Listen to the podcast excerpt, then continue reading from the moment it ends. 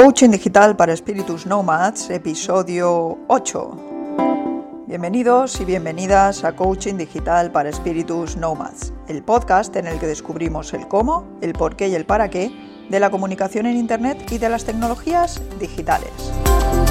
Al micrófono y con todos vosotros, como cada viernes, Teresa Saez de tesacu.com. Conectamos desde Valencia con la era digital. Muy buenas a todos. Bueno, ya estamos aquí en, un octavo episodio, en un octavo programa de este podcast, ocho semanas ya haciendo podcast, madre mía, y parecía que nunca iba a llegar esto. Eh, la semana pasada el podcast fue un poquito más largo de lo normal porque, y aunque el tema no era directamente sobre, no era específicamente sobre tecnología, pero sí que está muy relacionado con los nomads, porque, como ya hemos comentado en varias ocasiones, el perfil de freelance es el que de alguna manera eh, más acaba casando con esta filosofía de trabajo y de vida. Aunque, como también hemos comentado, eh, no hace falta ser un freelance para tener un espíritu nomad, pero es eh, la forma que más cuadra ¿no? con este espíritu, la forma de profesional que más cuadra. En esta ocasión eh, voy a comentaros eh, dos, fuentes de información que existen que, todo, que creo que todo profesional relacionado con el sector TIC debería tener presentes. Una es la Asociación para la Investigación de Medios de Comunicación y otra es la Fundación Telefónica. Ambas realizan un estudio anual sobre el comportamiento de los internautas españoles que nos da muchas pistas sobre cómo, hacia dónde tenemos que dirigir, pues desde nuestras eh, campañas de marketing, eh, cómo tiene que ser nuestra web o si tenemos productos o servicios tecnológicos, hacia dónde debemos dirigirlos. ¿De acuerdo? Entonces, hoy eh, nos vamos a centrar en, el primero, en el estudio que realiza la Asociación para la Investigación de Medios de Comunicación, y otro día hablaremos del segundo, que aunque en algunos casos aporta datos que coinciden con este, aporta también otras perspectivas y datos interesantes que, este, el de la Asociación para la Investigación de Medios de Comunicación, no cubre. Vamos entonces a ello. Eh, empezamos un poco hablando de la historia de este informe de la Asociación para la Investigación de Medios de Comunicación, que surgió en 1996. Básicamente en los inicios de Internet en España. Esta asociación decidió llevar a cabo una encuesta a nivel de usuarios de Internet a través de un cuestionario colocado en la red online. Y este estudio pues tenía como propósito eso, ¿no? Conocer con detalle el perfil del internauta, sus hábitos de la utilización de Internet y como generó una gran repercusión entre todos los sectores, tanto profesionales como académicos, que se relacionaban directa o indirectamente con el uso y el análisis de Internet, pues se ha seguido realizando eh, de una manera eh, frecuente. ¿no? La primera vez, como os digo, se realizó en el 96, luego sí que es cierto que hasta el 98 no se volvió a realizar, después se realizó también en el 99 y luego ahí hubo un parón desde el 99 al 2001 en el que no se, hizo, no se realizó este estudio pero desde el 2001 hasta ahora, hasta el 2016, se ha realizado todos los años. Eh, este, estas encuestas tienen un alto nivel de participación, lo cual demuestra que, también hay un gran interés en ello. Genera, esto genera un gran interés. El hecho de que mucha gente participe en la encuesta le da un valor que, que es apreciado por muchas empresas y profesionales del sector. Eh, comentando, voy a explicaros un poco, eh, muy brevemente, muy brevemente, eh, cómo se realiza este estudio. Las condiciones del estudio han sido, era un cuestionario de más de 80 preguntas que se realizaba a usuarios de Internet. En este, este año se han realizado a 17.928 personas, usuarios activos en la red, entre octubre y diciembre de 2015. Y los resultados se han hecho públicos, se hicieron públicos el 8 de marzo de 2016, ¿de acuerdo? O sea, de este año. Normalmente es eso, tanto este estudio como el otro que os he comentado de Fundación Telefónica se realizan a final de año y a principio de año o en marzo más o menos los dos se suele publicar los resultados. El primer punto que tiene en cuenta el estudio de la asociación es el equipamiento y los hábitos del navegante, ¿no? Una serie de preguntas sobre equipamiento y hábitos del navegante. Y este año eh, las conclusiones que se han sacado era que los navegantes encuestados estaban altamente equipados, que la forma de conexión más habitual con el móvil era la red móvil y el wifi en, en proporciones similares. Eh, casi el 50% de los usuarios de móvil y mayoritariamente vía wifi, casi un tercio. A ver, esto quiere decir que la forma más habitual de conexión con el móvil, eh, más o menos nos conectamos a un 50% entre la red móvil y el wifi.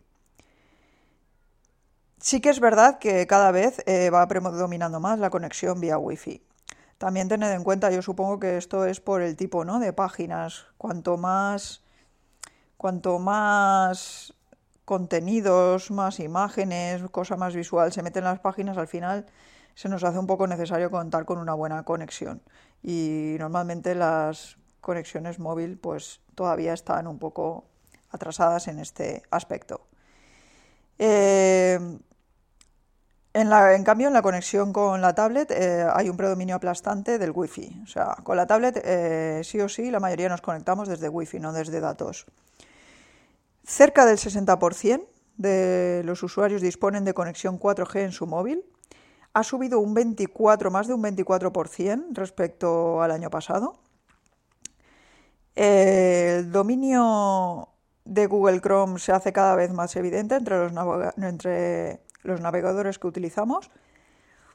Windows 10 ha conseguido mermar el liderazgo de Windows 7. También es indiscutible el liderazgo de WhatsApp en la mensajería instantánea, a pesar de que hay otras alternativas. WhatsApp sigue siendo la opción preferida con diferencia. Hay una tendencia creciente en el uso de los servicios en la nube. Ha aumentado, eh, vamos, un 13% en dos años eh, el uso de los servicios en la nube. Ya se encuentra en un 73%. Android también es el sistema operativo predominante entre los móviles eh, y va creciendo, estamos en un 79%. Luego, en cuanto al segundo punto, dentro de equipamiento y hábitos del navegante, eh, estaría la frecuencia de acceso a Internet del navegante. Digamos que el acceso diario es mucho más elevado desde el móvil que desde el PC. ¿de acuerdo? Un 79% frente a un 67%. Y sigue creciendo, o sea, cada vez más consultamos, accedemos a Internet desde el móvil más que desde el ordenador, ¿no? Y por supuesto el acceso diario por teléfono móvil a Internet es muy superior al del tablet, que sigue perdiendo acceso diario, ha bajado un 6, 6 puntos en dos años, vamos. Eh, claro, si os relacionáis con el apartado anterior, lo que hemos comentado antes, si al final la tablet la utilizamos con wifi, se acaba asociando más a usos que realizamos con ella en casa, pues es lógico que, que en este sentido pues nos conectemos más desde el móvil, que al fin y al cabo es lo que llevamos todo el día con nosotros. El contacto con la televisión es creciente, el acceso diario, casi diario, ha crecido 5 puntos en un año. Y esto supongo que también estará relacionado pues con las nuevas plataformas que han salido de consumo de, películas, de vídeos, ¿de acuerdo? A la carta de televisión, a la carta en definitiva. En cuanto a los dispositivos de acceso a Internet, el móvil es el equipo de acceso más mencionado, como hemos dicho antes, ha crecido un 2%. La tablet y la televisión son los dispositivos con mayor crecimiento, 4,4% eh, la tablet y 4,9% el televisor. El ordenador fijo de sobremesa siguen en descenso, pierde 10 puntos en 5 años, ¿de acuerdo? Aunque el ordenador fijo eh, o de sobremesa sigue siendo considerado como el principal dispositivo de acceso por mayor número de navegantes, seguido por el móvil y el portátil. ¿Esto qué quiere decir? Pues que, a ver, la gente prefiere conectarse desde el ordenador, evidentemente es más cómodo, pero realmente luego en el día a día, en lo que es la práctica, nos es más cómodo conectar desde el móvil, que es lo que llevamos siempre. Está claro que en una pantalla grande se ve todo mejor y para nosotros lo ideal sería conectar siempre así, pero las circunstancias hacen que sean otros los dispositivos que utilizamos para ello. El móvil es el único dispositivo que sigue creciendo, 5,4% respecto a 2014, y supera el portátil por primera vez en lo que es acceso a Internet. Conectamos más desde el móvil que desde el portátil. El ordenador fijo y el portátil continúan en descenso en este sentido, a la hora de conectar Internet, como hemos comentado. En cuanto al tiempo de uso de Internet entre los navegantes, el 40% de los navegantes se conecta a diario más de 4 horas al día. Esto significa un aumento del 4% respecto a 2014. Los accesos de mayor duración tienen lugar en el ordenador eh, de sobremesa y en el portátil, ¿de acuerdo? Nos es más cómodo, como hemos dicho antes, navegar desde el ordenador, entonces desde ahí conectamos más tiempo, pero el móvil incrementa sensiblemente la proporción de los accesos superiores a una hora. Cada vez conectamos más tiempo desde el móvil, aunque seguimos utilizando el ordenador para conectar la mayor parte, eh, no la mayor parte de veces, o sea, no con más frecuencia, pero sí durante más tiempo. Por eso, por la cuestión de comodidad. El tablet decrece en los usos de mayor duración y aumenta en los contactos inferiores a 15 minutos. Eh, un poco lo mismo que el móvil, ¿no? El uso de la videoconsola se produce sobre todo en contactos cortos. El segundo punto en el que se centra el estudio es el consumo de medios en Internet. Y en cuanto a la lectura de prensa y revistas en Internet, se llegan a las siguientes conclusiones. Más del 70% de los navegantes hace una lectura cotidiana de la prensa electrónica. Sigue en descenso la lectura diaria en papel. Sigue creciendo eh, quienes afirman haber realizado la última lectura de un diario en papel hace más de un mes o nunca. O sea, cada vez la gente lee menos diarios en papel. La lectura de revistas en papel es sobre todo de carácter semanal o mensual, pero desciende también en ambos casos. Eh, también tiene lógica, ¿no? Cuanto más recientes sean las noticias a las que queremos acceder, al final nos decantamos más por los medios electrónicos porque evidentemente su actualización es más inmediata. Y lo más probable es que cuando vemos una información impresa, pues ya esté un poquito desfasada. La edición electrónica incide en una lectura de las revistas de carácter más cotidiano. Por lo mismo ¿no? que estamos comentando, la lectura de prensa exclusivamente en Internet es la forma habitual de lectura. Cuanto más recientes son las noticias a las que queremos acceder, más nos decantamos por la versión electrónica. Tiene su lógica porque es una información mucho más inmediata, mucho más actualizada. Si ya se trata de, publicaciones eh, que se realizan en una periodicidad eh, más amplia, como por ejemplo semanal o mensual, pues ahí todavía seguimos utilizando el papel pero cuando se trata de cosas diarias vamos a la versión electrónica. Sigue además en línea creciente el tema de la lectura de prensa y revistas en Internet. Cada vez se lee más prensa y revistas en Internet. El ordenador fijo o portátil sigue siendo el dispositivo preferente de lectura, más en el caso de los periódicos que de las revistas. Y yo me imagino, no lo sé, esto es una apreciación mía, puede ser, eh, estar relacionado esto con la adaptación eh, de las webs de los, o de las versiones digitales de los diarios y de las revistas. Quizás sea más cómodo leer una revista desde un dispositivo móvil que un diario. El ordenador mantiene su tendencia a la baja en favor del móvil, que crece 4,6 puntos respecto de 2014 en el caso de los diarios y 3,9 puntos en el caso de las revistas electrónicas. Cada vez leemos menos diarios eh, en papel y cada vez los leemos más desde el móvil. En cuanto a la radio por Internet, crece la escucha de radio de carácter más cotidiano y alcanza ya casi una cuarta parte de los navegantes. Alrededor del 40% de los encuestados utiliza alguna aplicación de radio en su, móvil. Eh, un tercio de los navegantes realizan un uso muy cotidiano de dichas aplicaciones. He hecho en falta en el estudio eh, el tema de los podcasts, porque creo que en nuestro país, aunque en otros países está más extendido este uso, pero en nuestro país la verdad es que se escucha bastante podcast y no lo, no sé por qué no lo han incluido en la encuesta. Yo creo que puede que incluso más que radio se escuchen podcast en la actualidad. En cuanto a la televisión por internet, crece el visionado cotidiano de televisión. Eh, ya es un 25% de personas las que ven la tele cotidianamente, 3,9 puntos eh, ha subido eh, respecto del año pasado. El equipo preferente de visionado de televisión es el portátil, seguido del tablet y del ordenador eh, de sobremesa, ambos en torno al 35%. O sea, en portátil lo vemos un 40% en la televisión y en tablet y sobremesa un 35%. El uso de aplicaciones para ver la televisión se afianza también entre cerca del 45% de los navegantes, destacando por supuesto las aplicaciones de las cadenas de televisión.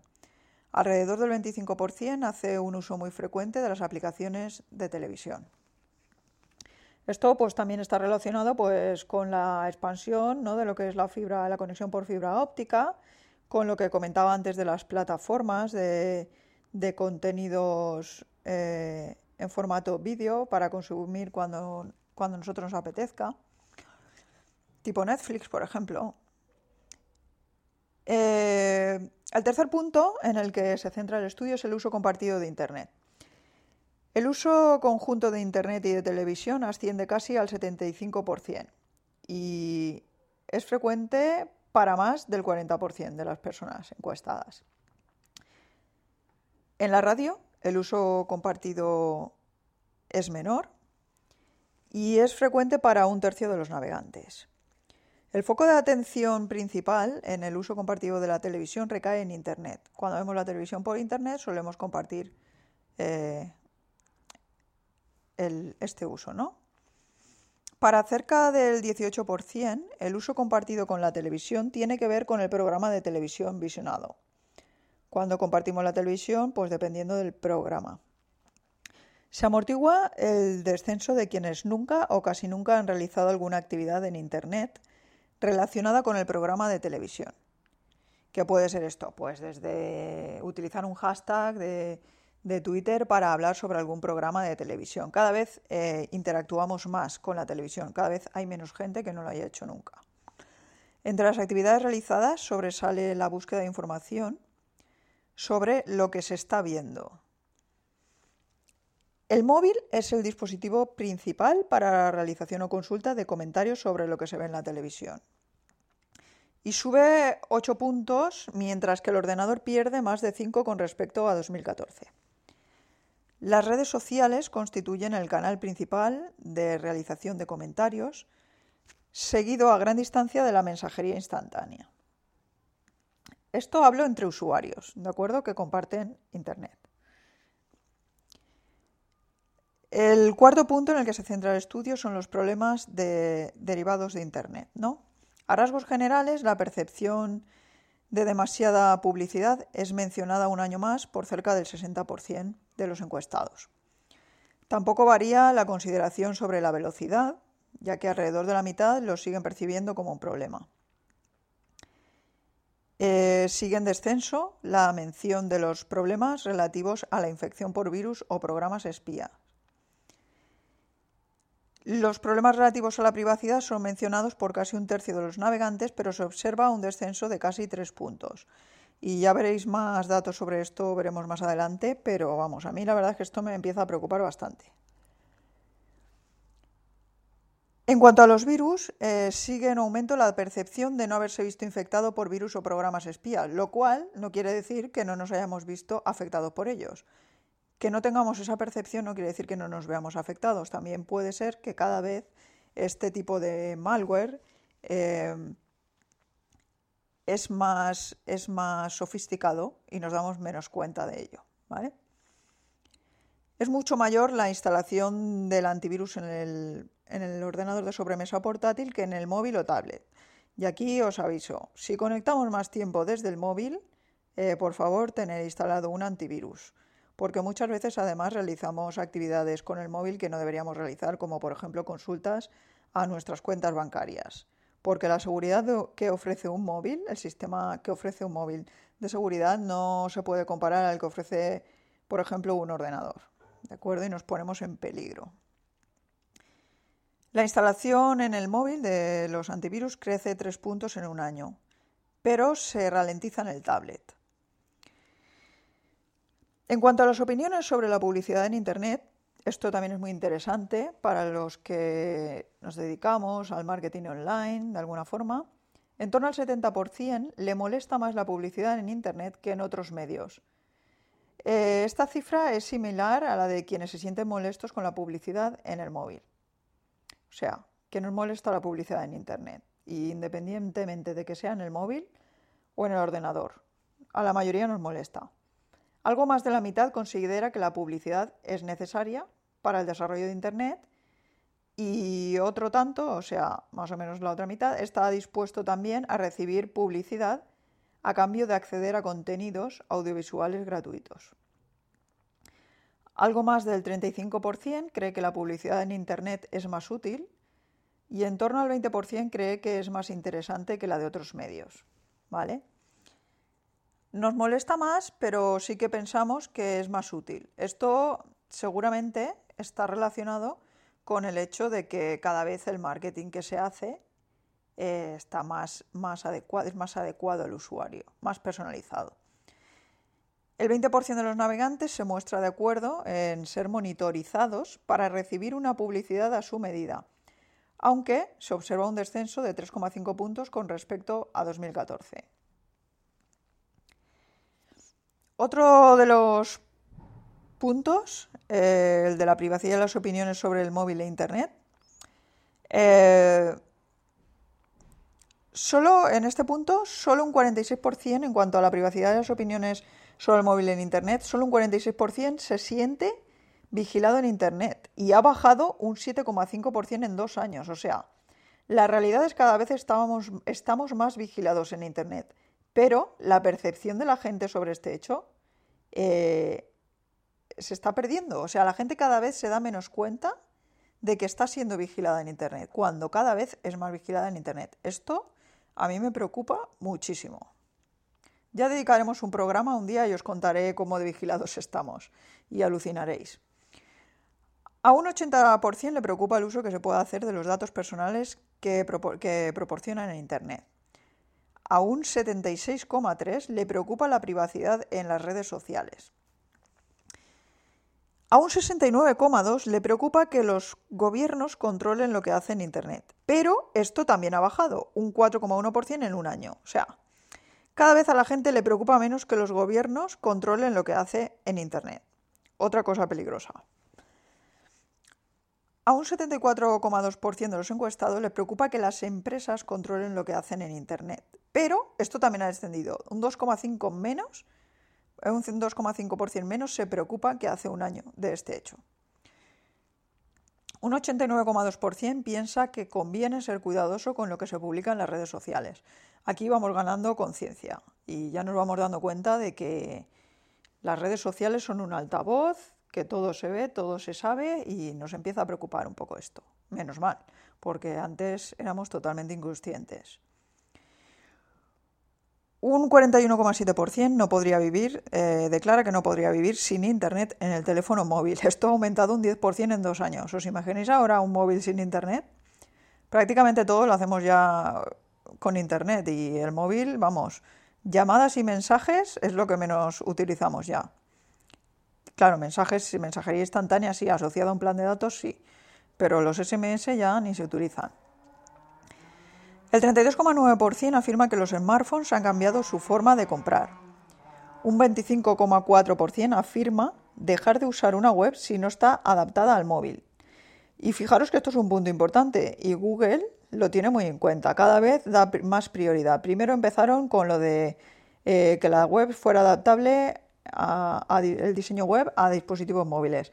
Y ahora ya han empezado con el tema de la velocidad. Ya no es solo que tu web esté adaptada a la visualización en dispositivos móviles, sino que además esa visualización se realice a una velocidad óptima. Un 78,4% considera que Internet tiene gran capacidad de movilizar a la gente. Un 57,5% considera que se debería poder votar en elecciones a través de Internet. Un 30,2% considera que se debe pagar por acceder a contenidos protegidos por copyright en Internet. El quinto punto en el que se centra este estudio es el de las redes sociales y el boca a boca. En cuanto a las redes sociales, el, uso de las redes sociales más extendido tiene que ver con las relaciones de amistad. Eh, normalmente utilizamos las redes sociales para relacionarnos con nuestros amigos. Esto sería el caso de un 75%, aunque continúa en descenso. Cada vez utilizamos menos las redes sociales eh, para relacionarnos con los amigos y más para otras cosas. Estar informado es mencionado por más de la mitad de los encuestados. O sea, más de la mitad de los encuestados dice que utiliza las redes sociales para estar informado y esto sí que crece en un 7,6 eh, con respecto a hace dos años. Casi 60% afirma tener bastante o algo de actividad en las redes sociales, por solo el 6% que dice no tener casi actividad. O sea, cada vez hay más gente con actividad en redes sociales. El mayor seguimiento en redes sociales tiene que ver con medios de comunicación. Claro, si la gente pretende eh, cada vez usar más las redes sociales para informarse, evidentemente el uso que va relacionado con esto es el de los medios de comunicación. Las empresas o marcas concretas son mencionadas por más del 50%. Ambos experimentan crecimientos superiores a 5 puntos. El boca a boca eh, en cuanto al boca a boca, casi el, 80% de los navegantes ha consultado opiniones o comentarios de otras personas en Internet. En los últimos 30 días, de cuando se presentó los resultados del informe, y la mitad les concede gran confianza. En cuanto a esto, a ver, eh, por eso los testimonios y las valoraciones eh, de clientes que podáis tener para vuestro negocio son tan importantes, porque ya no son las empresas las que dicen lo buenas o malas que son y, los usuarios las creen. No, ahora los usuarios creen más los testimonios de otros usuarios que son como ellos y que han utilizado esos servicios o productos, eh, con lo cual estos usuarios que dan las opiniones son los que pasan a tener el protagonismo. Pues en este sentido os voy a dejar eh, una entrada que escribí hace un tiempo sobre las secciones de testimonios de las webs, eh, por si queréis echarle un ojo, donde hablaba justamente de todo esto. El 40% de los usuarios encuestados afirma haber divulgado opiniones sobre algún producto o servicio en los últimos 30 días, ¿vale? Siempre en los últimos 30 días, si esto se publicó en marzo, pues bueno, en los últimos 30 días, ¿no? En febrero más o menos. Esto supone un incremento relevante de 7,8 puntos con respecto a 2013. Cada vez la gente deja más comentarios porque cada vez se valoran más los testimonios de gente como nosotros a la hora de elegir eh, cualquier cosa por Internet, ya sea comprar un producto, como, como contratar una habitación de hotel, ir a un restaurante, etc. El sexto punto en el que se centra el informe son las actividades en Internet y el uso de aplicaciones en móvil y tablet. De todas las actividades que se hacen en Internet, las que han experimentado una subida más significativa han sido el realizar gestiones con la Administración y opinar sobre temas económicos y políticos. En el móvil se observa una subida generalizada. Eh, destacan los, los incrementos en el último año de la compra de productos o servicios online y de las consultas y transacciones bancarias. Se produce un descenso generalizado de las actividades que se realizan en Internet con el tablet. Destacan las caídas que sufren en un año el email, el acceso a redes sociales y la lectura de noticias. Estas cosas ya no las realizamos tanto desde la tablet. En cuanto a las aplicaciones para móvil, las más relacionadas se utilizan las más relacionadas con la interacción con otras personas o la localización. Esas son las que más utilizamos. Y en cuanto a las aplicaciones para tablet, eh, las que usamos tienen más que ver con la información o el entretenimiento, las más utilizadas. Hay un descenso generalizado del uso de aplicaciones en, tablet, con la única excepción de las relacionadas con las compras.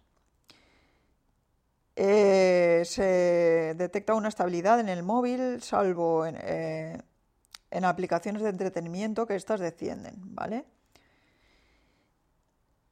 Entre quienes acceden a Internet con el móvil, casi un 60% lo hacen la mayoría de las ocasiones mediante aplicaciones. El, sexto, el séptimo punto perdón, que trata este informe es el de las compras, el showrooming y la economía colaborativa. En cuanto a las compras en Internet, sigue creciendo la compra cotidiana por Internet. Se mantienen en las posiciones líderes los productos, servicios habituales como electrónica, billetes de viaje, alojamiento, ocio y ropa y complementos. Hay nuevas prácticas de compra, el showrooming. El showrooming, eh, para los que no lo sabéis, consiste en mirar una cosa en internet y luego ir a comprarla a la tienda. ¿Vale? Entonces es el principal uso del showrooming, ¿no? Sigue creciendo el showrooming. La compra online, tras ver el producto en la tienda, sigue aumentando, aunque sigue predominando el caso contrario. El caso de que primero vamos a Internet, vemos el producto y luego a la tienda y lo compramos. Las búsquedas de valoraciones en el móvil en la tienda también suben y la comparación de precios en el móvil en la tienda también. O sea, vamos a la tienda y cuando estamos en la tienda viendo el producto comparamos el precio con el mismo producto en Internet. ¿De acuerdo? O buscamos valoraciones sobre ese producto en Internet. Esto sería un poco eh, los tres parámetros del showrooming.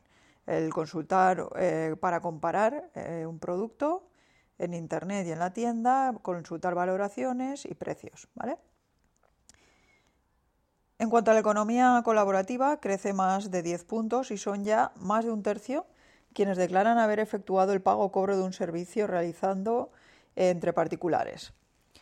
El servicio más frecuente es el alquiler de alojamiento a particulares, seguido de la financiación colectiva de proyectos, lo que es el crowdfunding. Cada vez eh, utilizamos más esto, este tipo de economía colaborativa. El octavo punto eh, y último que trata este informe es el del Internet de las Cosas y otras funcionalidades. Solo la casa o el coche inteligente son considerados de gran interés por más del 50% de los navegantes. En el lado opuesto, la ropa inteligente es valorada como muy o bastante interesante por menos del 20%. Y hay un incremento generalizado de los usos de servicios de geolocalización y un sensible descenso de quienes no han utilizado nunca servicios de geolocalización. Cerca del 40% afirman haber escaneado códigos QR BIDI en el último mes.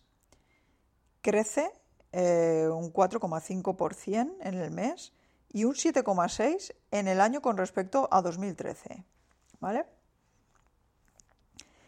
Os voy a dejar eh, los enlaces a una infografía donde se resume todo esto que os acabo de comentar y también el enlace al informe completo, por si queréis por si queréis consultarlo entero, ¿de acuerdo? Eh, y esto es todo en cuanto al informe. ¿Qué os ha parecido el informe? ¿Confirma lo que esperabais o hay algún resultado que os haya sorprendido? A mí alguno la verdad es que sí que me ha sorprendido y alguno preocupado, como es el tema de la privacidad, que cada vez estamos más vigilados y cada vez tenemos la sensación de estarlo menos y eso es peligroso.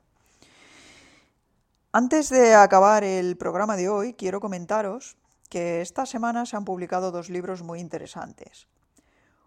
Uno es En 100 años todos muertos, guía para emprender o morir sin haberlo hecho, de Joan Boluda. Durante el miércoles, este libro se publicó el miércoles y durante ese día, esas 24 horas del miércoles, estuvo disponible gratuitamente en Amazon en versión electrónica. Ahora ya es de pago. Eh, los que me seguís en el blog como suscriptores recibisteis un correo mío avisándoos de esta oferta puntual para que pudieseis descargaros el libro gratuitamente. Es un libro muy recomendable, yo lo conozco y, y la verdad es que para cualquiera que quiera emprender eh, creo que es una guía muy útil. Cosas que hay, habla de cosas que hay que tener en cuenta, no solo ya a nivel de emprendimiento puramente dicho, sino a nivel personal, porque a veces hay decisiones personales que hay que tomar antes de lanzarse a ser un freelance o un emprendedor y que a veces no tenemos en cuenta y luego nos crean problemas, ¿de acuerdo? Entonces, no sé, esta guía la veo muy interesante, nos habla de, desde la perspectiva emprendedora, pero también un poco desde la perspectiva humana y nos cuenta experiencias eh, de Joan Boluda, que si no lo sabéis, pues bueno, es un crack del marketing online, yo lo sigo desde hace mucho tiempo y me encanta, ¿qué os voy a decir? Si queréis enteraros de cositas como estas y puntuales, de ofertas puntuales que yo crea que son interesantes, pues os hacéis suscriptores de mi blog en tesacu.com y yo siempre que me entero de cosas así interesantes os las hago llegar. Y el segundo libro es el de Ultraproductividad, Trabajar menos, Producir más y Vivir mejor, de Isra García. Yo ya he adquirido los dos, eh, me los estoy leyendo. El primero que os he comentado lo conozco más, porque además Joan Boluda leyó ya algún capítulo en su podcast, que también tiene un podcast, y incluso, e incluso dedicó un podcast entero a, explicarnos un poco de qué va todo el libro. Os recomiendo buscarlo. Eh, eh, boluda.com barra podcast podéis encontrarlo y en iTunes también. Se llama Marketing Online, su podcast. Y bueno, esto es todo. Muchísimas gracias por haber estado ahí escuchándome. Un programa más, como siempre, ya sabéis.